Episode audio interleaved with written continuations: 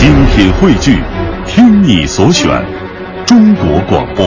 radio.dot.cn，。各大应用市场均可下载。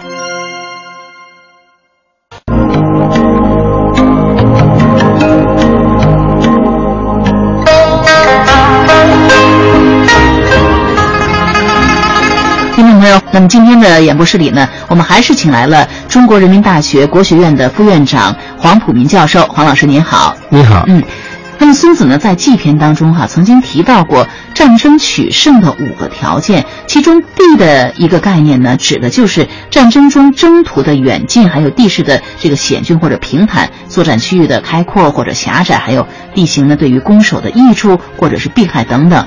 那么在上一篇的行军篇当中呢，呃，孙子也谈到了行军呀、布阵、驻扎都应该针对不同的地形采取不同的方法。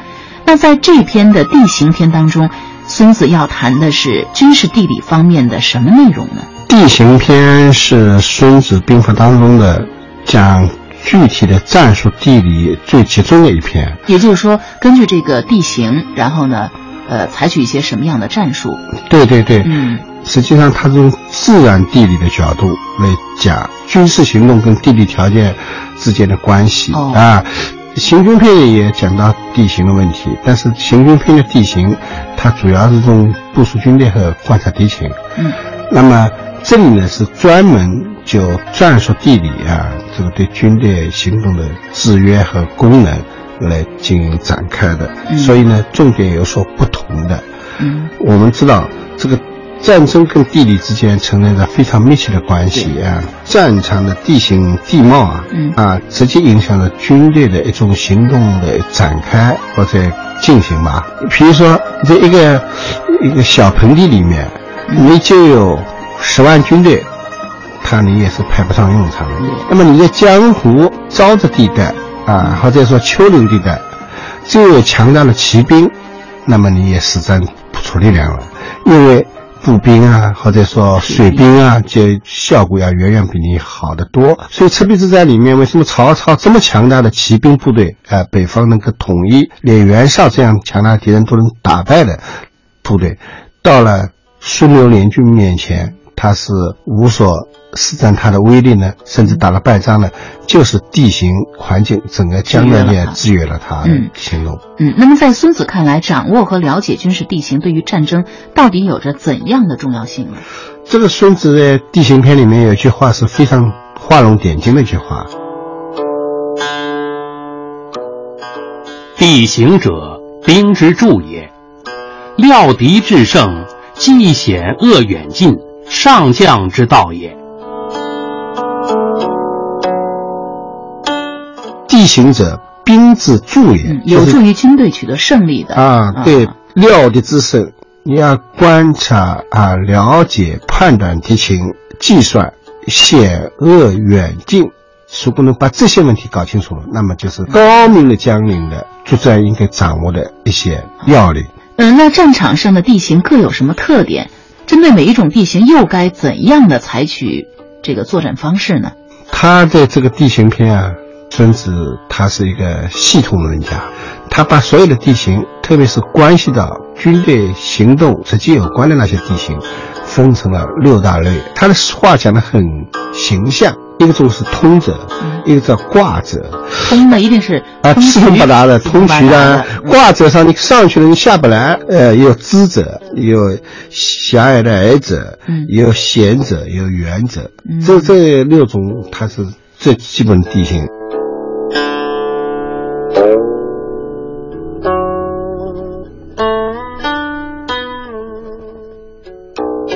地形有通者，有卦者，有知者，有爱者，有贤者，有远者。我可以往，彼可以来，曰通。通行者，先居高阳，立良道，以战则立。可以往，难以反，曰卦。卦行者，敌无备，出而胜之。敌若有备，出而不胜，难以反，不利。我出而不利，彼出而不利，曰知。知行者，敌虽利我，我无出也。引而去之，令敌半出而击之，利。爱行者，我先居之，必迎之以待敌。若敌先居之，迎而勿从，不迎而从之。险行者，我先居之，必居高阳以待敌。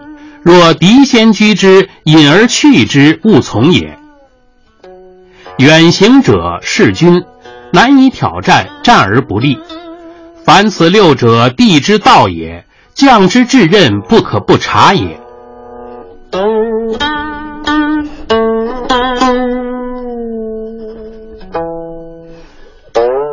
通行，你刚才说四通八达，那我可以去的，敌人也可以来的，谁先得到，谁就占住主动的那种地区，那么就是通行。那通行地形上，他就提出了进一步的军队的行动的一些基本原则：嗯先居高阳，先占领制高点，居高向阳，能够观察啊，观察四面八方的，啊，观察四面八方，要保持粮道的畅通。像长平之战里面，赵括，嗯。他的军队陷于包围当中，最后为什么不战自乱呢？就是秦国的军队白起他们把他的所有的粮道都切断了。尽管他站在最高处，但是也不顶用。哎，那是。那么马术就是在街亭那个山上，水源给切断了。那说白了就是说，要占领制高点，要保持后勤补给的畅通。嗯，这是从通行地形上的作战的基本原则。挂的话是什么呢？可以往。你可以过去，但是但是回不来，那不就挂上去了，吊起来了。在这种地形上打仗的话，敌人如果是没有准备的、没有防范的，那你就出其不意的加以打击啊，出尔胜之。假如敌人已经在这种地形上已经有准备了啊，你就不能去了。出尔不胜，难以反，因为你去了以后还回不来呢。所以挂形跟通行又不一样。像这一共讲了六种地形。那应该说，它是地形分析、地形这个利用啊，得到了一种有机的结合。嗯啊，应该说，孙子是我们古代第一个提出这种具体的战术地形，也就是说战术地理学和军事地形学的第一个军军事大军事大师啊。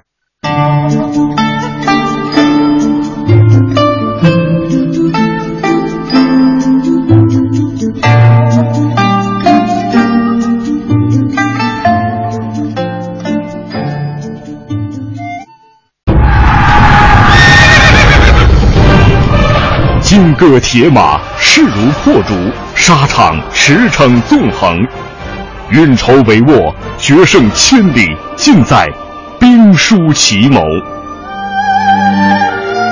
孔子学堂，听黄浦民教授讲《孙子兵法》。那在地形篇当中呢，孙子不仅这个列举了战场上可以预见的这个刚才您说的六种地形哈，他还指出了战场上可能出现的六种战败的这么一个情况，而且孙子认为这六种战败的情况呢，主要的责任是在将帅的身上。那为什么在这一篇当中讨论这个军事地理的篇章当中，孙子会要强调将帅的责任问题呢？这个就是说，孙子看问题，他就是说主客观的结合，他总是这个角度来看的。嗯，地形地貌，这是一种客观的存在。对啊，地形地貌毕竟是用兵打仗的重要的辅助条件。嗯啊，它是一个存在在那里的东客观的客观存在的东西。所以孙子讲的很，地形者，兵之助也。这个助就说明了它的位置。重要的辅助的位置，如何巧妙的来利用地形，关键还在于发挥将帅的主观能动性。所以他这个逻辑关系就是怎么说呢？先讲客观，再讲主观啊。先尊重啊这个地形地貌这种客观的存在的事实，而且提出了具体的解决之道，又要来进一步说你要尊重客观，又要超越客观。所以呢？孙子就很逻辑的就把这个两点结合两点结合起来了，所以前面讲六地，这里讲六败。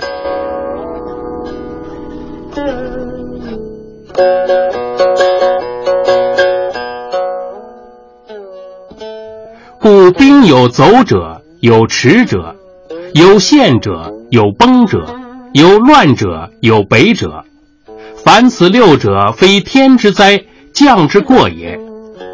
夫弑君，以一击十曰走；足强力弱曰驰；力强足弱曰陷。大力怒而不服，遇敌对而自战，将不知其能曰崩；将弱不言，教道不明，力足无常，陈兵纵横曰乱。将不能料敌，以少合众，以弱击强，兵无选锋，曰北。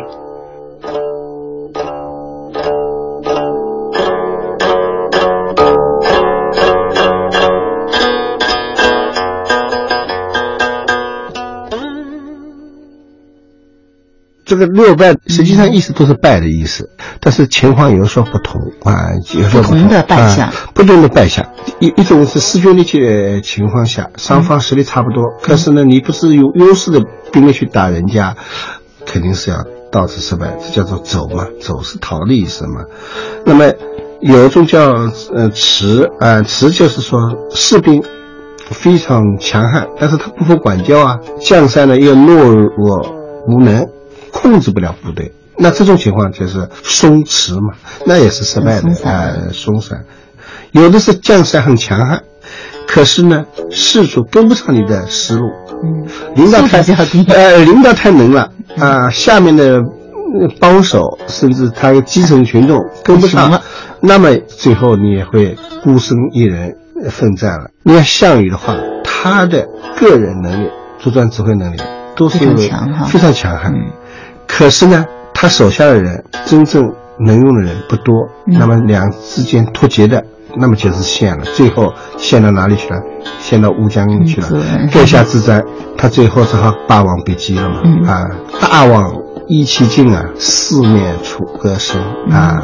你一个人不行啊，你大王你是大王，可是你的手下的人呢，跑的跑，死的死了，就是你光杆司令，光杆司令了。剑切聊和声，那我也不能拖累你了，所以霸王别姬了。我们现在说队伍建设，你一个人强不是强，大家强，你的手下都强，都能实现你的饥荒值的话，那你才是真正的强。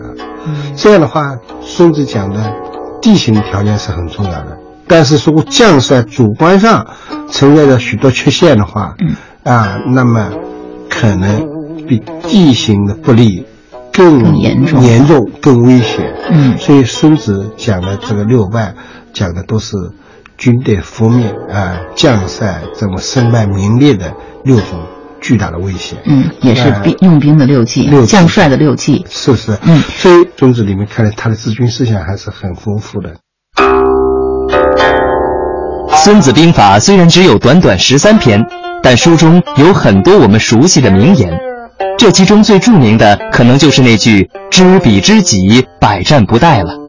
那刚才我们说到了这个将帅他的领导才能和兵士之间的这样的一个关系。将帅除了要对战场形势有一个全面的把握和认识之外，那么另一个重要的角色就是他也是军队的一个灵魂和核心，还要承担起治理军队、调动士兵军心的这么一个责任。那孙子在这里是如何看待军队当中？将帅和士兵之间的关系的问题呢？这个我觉得，这个地形片里面，包括跟行军片里面，因为他讲了将帅的重要性了以后，他必然要提出一个具体的问题，什么问题？就是军队的管理问题。嗯，所以孙子的治军思想这篇里面很多，包括我们上次讲过的行军片里面，嗯，都有大量的治军的内容。嗯，因为军队的管理是一支军队啊克敌制胜的一个重要的一个。啊，保证孙子是重视将领的地位，就是领导人的地位。那么，如何管理军队？孙子就提出了一个最基本的原则，就是令之以文，齐之以武。嗯，啊，这是在上一篇啊，上一篇里面就说到了，令之以文，齐之以武，他就讲到了一个核心的价值、核心的观点，就是说，对军队管理一定是刚柔相济啊，文武并用。是的。恩威兼施啊，宽一言即和。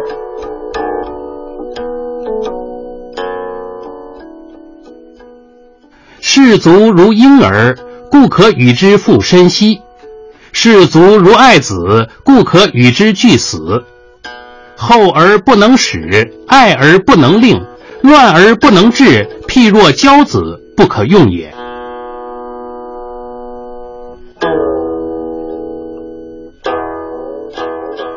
将帅首先要爱兵，嗯，他这一篇说士尊如婴儿。如果你把这些士兵当做自己的婴儿来对待的话，嗯那些士兵就会感恩戴德，就可以跟你一起赴汤蹈火。啊赴汤蹈火啊。士尊如爱子，可以与之俱死，这个意思是一样的。但是呢，他就认为你对士兵的爱是要有节制的。厚而不能死，就是说你对他厚待，可是又不能使唤他啊，爱而不能令啊，灭他，啊，不能取食他啊，乱而不能治。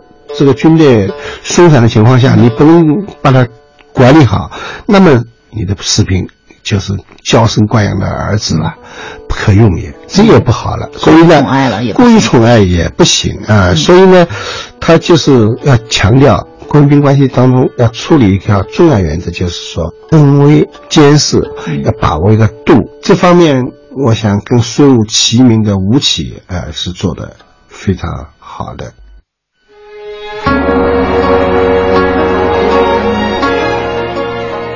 吴起是战国初期著名的军事家，他曾经先后在魏国、楚国管理军事，在他的治理下，魏国、楚国的军队都成为当时所向披靡、威震天下的骁勇之师。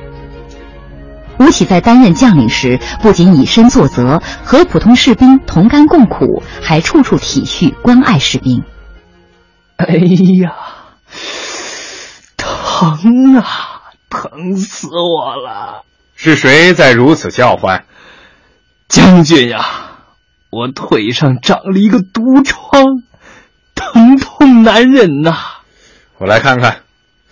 哎呀，这毒疮肿胀如此之大，难怪你无法忍受了，得赶紧把这脓血逼出来才行。为减轻士兵的痛苦，吴起竟然亲自用嘴将这位士兵毒疮中的脓血一口一口吸了出来。吴起的这一举动迅速传遍军营，感动了全军将士。吴起也由此赢得了将士的爱戴和拥护。哎呀呀，将军真是好心啊！是啊，还给他挤脓疮呢。对呀、将军对待普通士兵就像对待自己的儿子一样，有这样的将军，我们甘愿为他赴汤蹈火，万死不辞。可这位士兵的母亲听说这件事情后，却嚎啕大哭起来。你儿子只是个士卒，而将军亲自为他吸取疮上的脓，你为什么还哭得这么伤心呢？你有所不知啊，当年吴公也为我儿他父亲吸过疮上的脓，他父亲感激吴公大恩，作战时就奋不顾身的拼命，结果战死了。现在吴公又为我儿子吸疮上的脓，我我是怕我儿也命不久矣啊！在爱兵如子的同时，吴起同样高度重视从严治军，赏罚分明。一次，他率军作战时，两军还没正式交锋，一名士兵求战心切，擅自出阵斩获了两个敌人，吴起却下令依照军法将这名士兵处死。将军，这个士兵非常英勇，况且又杀死了敌人，对这样立下大功的人不应该杀掉啊！这个人确实勇敢，但进攻的号令还没有吹响，他就擅自出阵，这违反了军令。一支高素质的军队必须要有统一的号令，要有严明的赏罚，军令如山，不容宽赦。斩！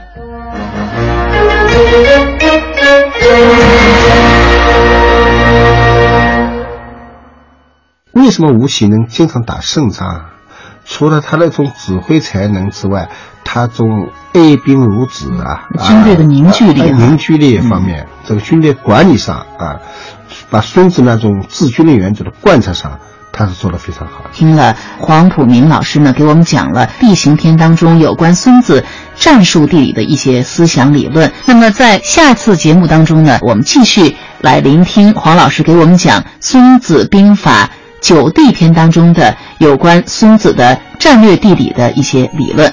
我们感谢黄老师今天来到我们的演播室。好，听众朋友，再见。再见。